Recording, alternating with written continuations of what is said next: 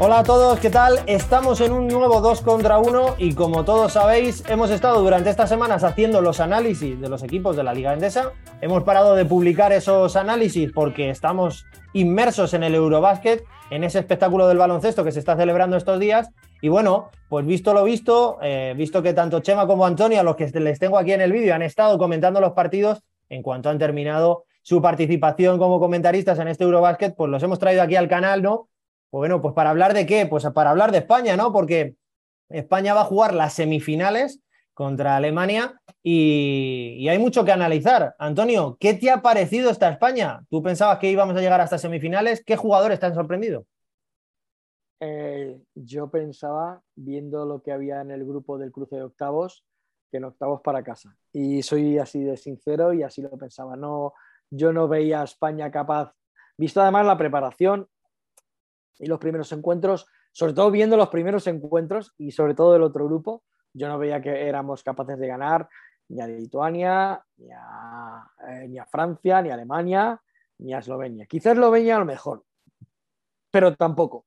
Sin embargo, mira, eh, siempre te queda la esperanza cuando llega el partido de Lituania, siempre piensas que eh, un entrenador como el que tenemos, Sergio Scariolo, puede tener un as en la manga y efectivamente más o menos lo tenía y la preparación del partido fue muy buena y ya con Finlandia era un poco, después de haber hecho lo de Lituania, no puedes fallar frente a Finlandia, obviamente.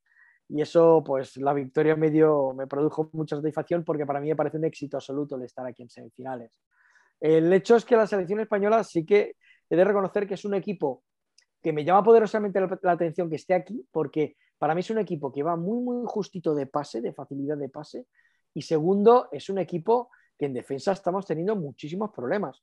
Eh, pensamos, claro, nos dejamos un poco guiar por eh, acciones fantásticas. Las mejores acciones defensivas que hemos visto en este campeonato las han protagonizado Alberto Díaz, las ha protagonizado Rudy Fernández, ha habido alguna mano por ahí también muy avispada de Pradilla o de Juan Hernán Gómez, pero es, es, verdad que a nivel colectivo la defensa, incluso el propio partido frente a Finlandia, incluso la segunda parte, bueno, ya veíamos las broncas de Escariolo a ciertos jugadores y es porque no se estaba defendiendo bien. Es verdad que Finlandia dejó de anotar y eso quiero ver, vamos a ver, no con esto quiero decir que no debiéramos tirar cohetes a nivel defensivo de cara a un emparejamiento tan tan complicado como Alemania, pero es verdad que, claro, que sin tener todo eso y hay gente que le falta un poco todavía cierta dinámica de competición grande, a López y creo que le ha venido todavía, porque es joven un pelín grande esta competición, obviamente a Joel Parra, pero sí que es, verdad que es que hemos visto cosas de esta selección fantásticas. Lorenzo Brown me ha parecido de una inteligencia brutal en la preparación poco a poco, ir viendo qué es lo que podía hacer, hasta dónde podía aportar, a, sabiendas de cuándo podía tener protagonismo, y lo hemos visto en estos partidos, y sobre todo me quedo de Lorenzo Brown con algo que apenas se ve o no, el aficionado medio baloncesto no lo ve muy claro, que es la defensa. O sea, Lorenzo Brown ha estado impresionante en defensa hasta el punto de tener hasta dos y tres ayudas diferentes en tres zonas diferentes en una posesión.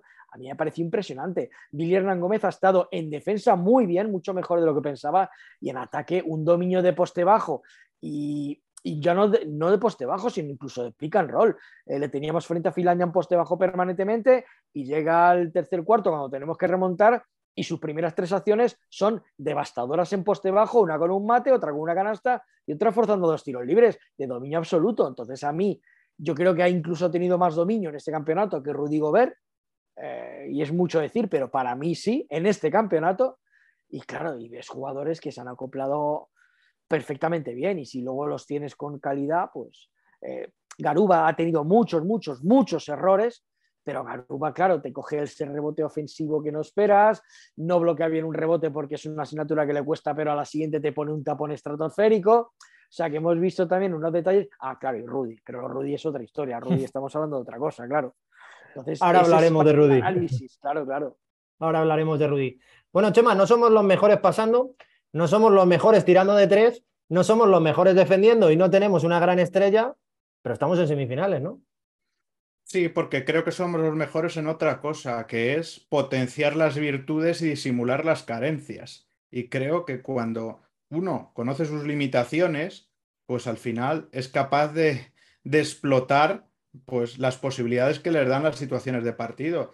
Eh, probablemente, pues sí, no tenemos, aunque hemos tenido grandes acciones defensivas, no tenemos la defensa más consistente, pero, pero tenemos bagaje táctico para, para, ser capaces de poner una caja y uno cuando es necesaria, ¿no? Y luego, pues ofensivamente pues tenemos jugadores, sobre todo, eh, yo creo que tenemos un gran faro que es Billy Hernán Gómez, que está haciendo un campeonato, mm, coincide lo que decía, lo que decía Antonio, sobre todo a nivel de regularidad ofensiva, siendo mm, muchas veces un martillo pilón de plom, plom, plom, plom, porque Rudy Gobert probablemente sí ha tenido apariciones importantes en las dos prórrogas para cerrar los partidos frente a Turquía y frente a Italia, pero muchas veces ha estado desapercibido en el resto de los choques. Pero lo de Billy es que está siendo una auténtica exhibición, demostrando que tiene eh, pues mucho potencial ofensivo y, que luego pues tiene que dar un paso eh, adelante a nivel defensivo. Y luego, pues, eh, bueno, creo que al final Lorenzo Brown se ha ido aclimatando perfectamente poco a poco a sus compañeros y a,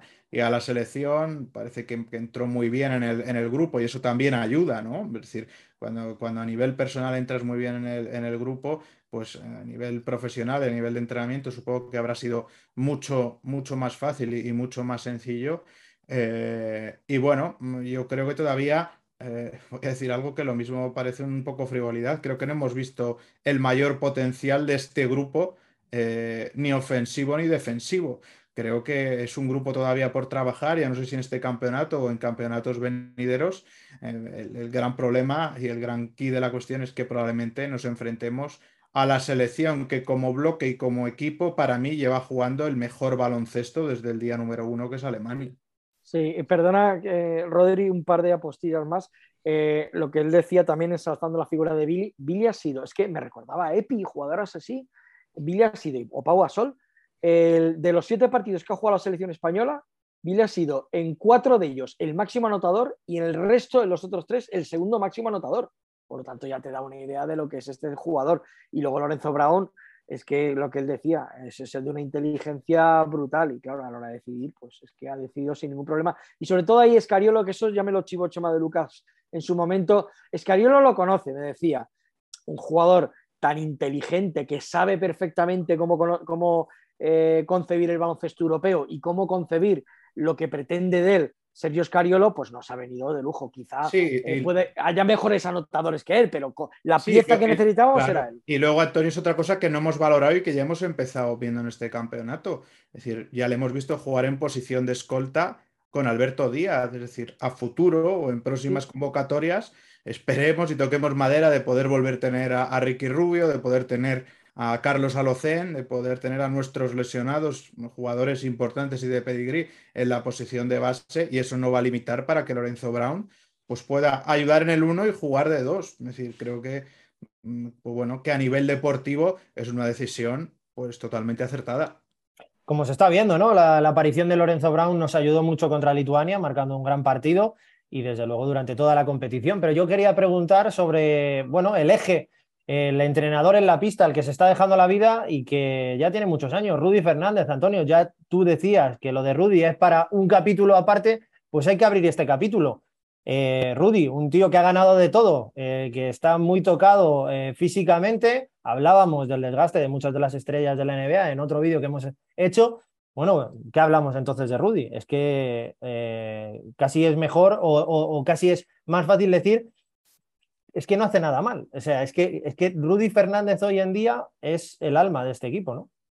Sí, sobre todo hay los campeonatos al final quedan en momentos puntuales, ¿no? Y ahí hay un momento cuando peor lo estábamos pasando frente a Finlandia, que íbamos creo que era 15 abajo, y de repente es que él sabe perfectamente antes de que el rival del pase hacia dónde va a ir el pase, porque lleva tanta mil y lleva tantas batallas que es capaz de saber eso. Entonces, en un momento dado que él roba un balón, que fuerza un contragolpe, que luego roba un segundo balón, que es cuando lo pasa por debajo de las piernas, creo, y cuando, bueno, cuando cae encima del traveling, de los raíles de la cámara traveling y se hace daño, es que, es que él, adivina todo. Y luego, claro, luego tuvo el santo de cara de meter esos dos triples.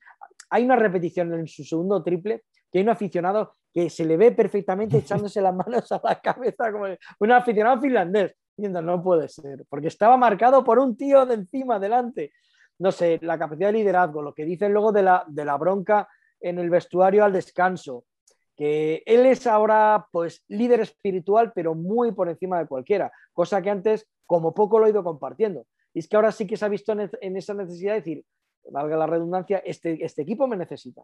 Y ahora más que nunca. Entonces... Y, no solo líder espiritual, yo diría líder material en lo que a inteligencia se refiere, quiero decir. Al final tenemos una selección donde creo que, bueno, pues está eh, nueve jugadores se estrenaban en un europeo, ¿no? En un campeonato de, de enjundia. Al final él tiene ese know-how, ese saber de tantos partidos jugados en tantas situaciones diferentes, de poner esa inteligencia en la pista al servicio del equipo, en saber qué necesita el equipo en cada momento para ayudar y para guiar, ¿no? Y creo que eso eh, pues es un papel totalmente clave que, probablemente hubiera estado eh, pues destinado a ejercerlo él junto a Sergio Yul.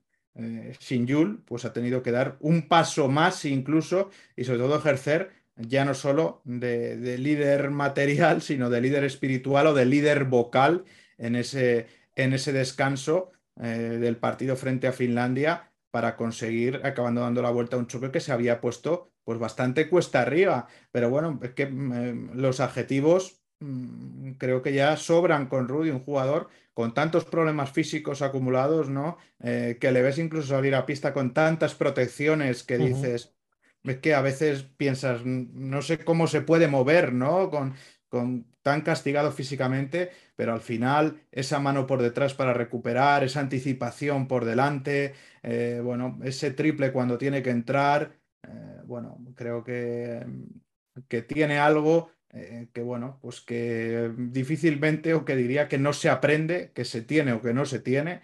Y, bueno, y creo que, bueno, que va a ser muy importante en lo que queda de torneo, eh, porque, porque va a tener que seguir sumando, porque ahora llegan dos escollos complicados. Qué suerte de contar con un jugador como Rudy, que sabe lo que hay que hacer en defensa cuando el equipo lo necesita en defensa, que sabe lo que hay que hacer en ataque cuando el equipo lo necesita en ataque. Eh, hay muchos nombres propios de esta selección española que han dado un paso adelante. Eh, quizá, como veníamos diciendo, no hay ninguna gran estrella, pero todos han demostrado un gran rendimiento, quizá yo diría que casi todos por encima del esperado.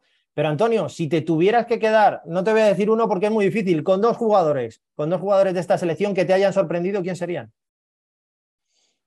Uf, Alberto Díaz, por ser el debut en una gran competición, para nada eh, ha pensado que esto le sobrepasaba, todo lo contrario. Ah, cuando ha salido ha sabido además muy bien, no solamente la defensa en el robo de balón, en esas faltas en ataque, sino luego en tiro, ha estado francamente bien. Para mí Alberto Díaz es uno. Y otro que, haya estado así, que diga de chapó, de todo lo que, al margen de los facilones, a margen de Lorenzo Brown, a margen de Billy, ¿quién, y a margen de Rudy, obviamente, ¿quién es otro que dices cuando sale es de lo más cumplidor? ¿Quién te diría? Porque es verdad que yo soy muy exigente y reconozco que aparte de los Arostegui Parra, mm, Juancho me ha dejado frío, pero no por, lo que, por el acierto que haya tenido el tiro o no, sino a nivel más global, incluido de defensa. Eh, ah, bueno, sí, Jaime Pradilla. Yo creo que aunque que Pradilla, aunque ha tenido un papel mucho más discreto, tuvo un muy buen partido, pero luego en estos partidos ha estado más discreto, pero sí todo lo que ha hecho más o menos lo ha hecho bien. Eh, ha cumplido muy bien en las ayudas defensivas, eh, cuando no tenía el tiro exterior que él entraba, bueno, él tampoco se preocupaba ni se precipitaba y jugaba otra cosa, ¿no? En ese caso ha, ha cumplido muy, muy bien Jaime Pradilla. Chema, es tu turno. ¿Qué dos jugadores? Está claro, como hemos dicho, que hay muchísimos jugadores en esta selección española que están rindiendo por encima de los Bueno, Brizuela, perdonar, Brizuela, Brizuela. ya me has quitado los tres, Antonio, ya me has quitado los tres. Brizuela ha estado fantástico. Y mira que cuando coge el balón él se la tira. ahí no vamos a pensar que él puede pasar, que no, no, él se la va a tirar. Y aún así el tío ha tenido éxito. Perdona, Rodri, perdona, nada, nada, Chema. Chema, es tu turno, aunque ya nos has anticipado, pero te tienes que quedar con dos. Bueno, a ver, estaba en la línea muy de lo que ha dicho Antonio, probablemente, eh, pues bueno, por ir ya a los, que quedan, me ha sorprendido mucho la constancia, ya hemos hablado de ello, en el rendimiento de Billy Hernán Gómez. Creo que eh, no era fácil sustituir a los pivots eh, que ha tenido esta selección recientemente, pero lo que sí me ha llamado la atención es que ofensivamente está siendo como un auténtico reloj, mostrándose poderosísimo en la zona y aportando, y aportando siempre. Y bueno, por decir uno de los que, de los que ha dicho Antonio, pues Darío Brizuela, es que creo que mm, es difícil aprovechar mejor eh, a nivel ataque los minutos que está teniendo, ¿no? Creo que, que sale, hace su papel, em, tiene pues en algunos partidos rachas de tiro increíbles eh, y bueno, creo que, que esta selección ha aprendido a dosificar a un jugador que para producir probablemente en su club ha demostrado que necesita más minutos o, ser más diésel, más tiempo de juego. Aquí, pues bueno, es que creo que está en poco más de 15 minutos y mete nueve puntos de promedio. Quiero decir, al final creo que, ha conseguido encajar muy bien el rol que tiene y a partir de ahí sumar y, ayudar a esta selección. Pero como decía antes, creo que es una selección a la que todavía tiene un techo importante de crecimiento y creo que eso es una buena noticia para todos porque mm, probablemente eh, creíamos que iba a ser una travesía en el desierto eh, muy larga, aunque creo que llevamos un, un campeonato bastante redondo para lo que han hecho otras selecciones y creo que es una grandísima noticia, pase lo que pase la lucha por las medallas, que hayamos llegado hasta estas semifinales. Y espero que Jaime Fernández en estos dos partidos de lo que no ha podido, no ha tenido ocasión de dar en estos partidos anteriores porque tiene mucha calidad. Pues hay que hablar también de quién dirige esta selección. Lleva ya muchos años. Fue muy criticado por una entrevista en la que decía pues que bueno, que como que España no tenía ninguna estrella y que podía ser complicado, pero desde luego, si esta selección está donde está, es por la mano del entrenador, Escariolo. Qué grandísimo entrenador, qué suerte tenemos de tenerle como seleccionador nacional. Antonio, ¿qué te está pareciendo la, actuación de Escariolo en este, en este Eurobásquet? Mira, te lo voy a definir eh, desde el punto de vista de la calle. Cuando iba por ahí, bueno, aficionados al deporte en general, carnicero, el frutero, aficionados al baloncesto, amiguetes tuyos, que tampoco lo siguen mucho, son más de mi edad, son más de que sean de, de otros tiempos que aquí siguen de vez en cuando algo, pero tampoco mucho. Eh, oye, ¿y este quién es? ¿Y este de la selección quién es? ¿Y este no lo conozco? ¿Y este quién es? O sea, realmente esta es una selección que se parecía muchísimo, porque hay muchos nombres de las ventanas, pero muchísimos de las ventanas, que es esa selección que parecía como que se iba ganando los partidos esos facilones para clasificarse, pero que no contaba mucho, ¿no? Pues había, bueno, pues esa selección es semifinalista del Eurobásquet más difícil de la historia. Entonces, ya decir eso, Escariolo ahora mismo todavía sigue sin estar satisfecho. Como bien dice Chema, puede dar mucho más a esta selección, sobre todo a nivel defensivo, porque él tiene el baloncesto en la cabeza que quiere que la selección dé y puede que en la semifinal y ojalá en la final o en el bronce, puede de la final por el bronce puede darlo. Eh, pero que lo, que ha hecho con esta selección es algo increíble. además es que no ha perdido los papeles en ningún momento esta selección, aunque ha tenido partidos, bueno, el partido de Bélgica fue un horror, ¿vale? Pero sigues un toque de atención y al día siguiente se gana de paliza Montenegro. O sea, yo creo que lo que, lo que ha hecho, si, haces, si ves el bagaje del, desde el año 2009 de lo que ha hecho, con las estrellas que ha tenido, es que casi más no se puede dar, porque es increíble. Y cuando ves que tampoco tiene jugadores para llegar a lo más alto, o eso parece, vamos a ver en este campeonato, eh, vuelvo a repetir, mete al equipo de semifinales. Este no es ni por aproximación como plantilla el mejor equipo, quizá no esté ni entre los ocho mejores de este campeonato. Y les tienes como unos campeones compitiendo y sacando las virtudes, como decía de Lucas, y escondiendo pues unos defectos que los hay y parece que no han, bueno, se exponen, no es que se escondan, se exponen, pero que no han dejado mella, ni han, han dejado huella tampoco. Chema, sabemos que no eres imparcial con este tema, pero vamos a intentarlo, ¿no, Chema? ¿Qué nota le ponemos a Escariolo? ¿Qué está haciendo Escariolo? ¿Por qué tenemos tanta suerte de tenerle como Chema, un 10, di un 10 directamente, Chema. Y luego que no, puedo, valorarlo porque, como has dicho. Se te iluminan los ojos y todo, Chema. ¿eh? No, sí, sí sé que, es, una, es un profesional al que le apasionan los retos y probablemente el, reto de, de, este relevo generacional y ante el que él no se escondió en ningún momento y al que le ha apasionado venir, estuviera donde estuviera, estuviera en Toronto, estuviera en Bolonia, dirigir en las ventanas, pues bueno, eh, pues es un reto más en su trayectoria, en, su carrera, en, bueno, en este bagaje como, como seleccionador. lo decía, creo, en una de las últimas ruedas de prensa post partido, que bueno, que, que probablemente con otras selecciones había que gestionar más situaciones de roles y de egos y probablemente esta selección sea en la que haya que hacer más ajustes tácticos, técnicos, pues bueno, una selección eh, probablemente más de entrenador, mientras que las otras probablemente fueran más de seleccionador, sin desmerecer tampoco el papel de,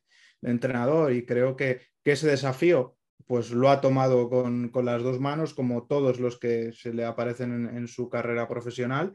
Y, bueno, pues está sacando lo máximo posible de, los jugadores. Y como decía, pues, pues eso, pues potenciando las virtudes, intentando pues, pues limitar las carencias o que no tengan que no generen problemas esas, esas, carencias de los jugadores con disposiciones tácticas. Yo creo que mm, a día de hoy, creo que pocos peros se pueden poner a la trayectoria de, esta selección, que bueno, que nadie daba un duro, ya no porque se metiera en semifinales, sino casi que pasará el cruce de octavos con esos rivales del grupo de la muerte. Pues sí. Eh, vamos a terminar con este vídeo, Antonio. Eh, España se tiene que enfrentar contra Alemania ¿Cuáles crees que van a ser las claves en este enfrentamiento? ¿Cuáles son las claves a tener en cuenta en este equipo alemán, eh, que quizás es el más equipo, con todas las palabras de este Eurobasket, donde el otro día hicieron un, gran papel contra Grecia y los consiguieron eliminar? ¿Cuáles crees que pueden ser los puntos claves que España tiene que cuidar? Siendo muy, muy, muy, muy específico, eh, dos puntos. Primero, eh, intentar parar el juego de pivots, que a mí me ha encantado, entre Johannes Voigtman y Daniel Theiss que lo han bordado, lo han hecho muy bien, sea poste alto, poste bajo, sea de donde sea, lo han hecho muy bien. La segunda parte por contra Grecia, mismamente. Efectivamente, sí, señor, fundamental.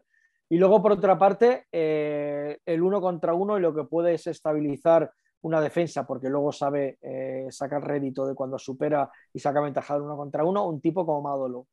Incluso por encima para mí de Dennis, Dennis Guda, como dicen allí en Alemania, Dennis Reder, eh, Dennis Roeder es un jugador que eh, puede enloquecer o puede ganarte el partido, pero mira, son de esos jugadores que no les puedes parar. Entonces, yo le dejaría que si quiere que meta 30, 40 puntos, pero puede llegar un momento que puede cometer errores porque pierde balones, porque a veces se tira los tiros que yo ahí lo dejaría. Pero si consigo detener a Madolo el tiro de Andy Offs, que es impresionante, cómo está tirando de fantasía este jugador, y el juego de pivots, hay mucho ganado. Eh, si mete 50 puntos Dennis Rueder, eso creo que nos irá muy, muy bien porque quiere decir que los demás no han tenido ocasión de jugar.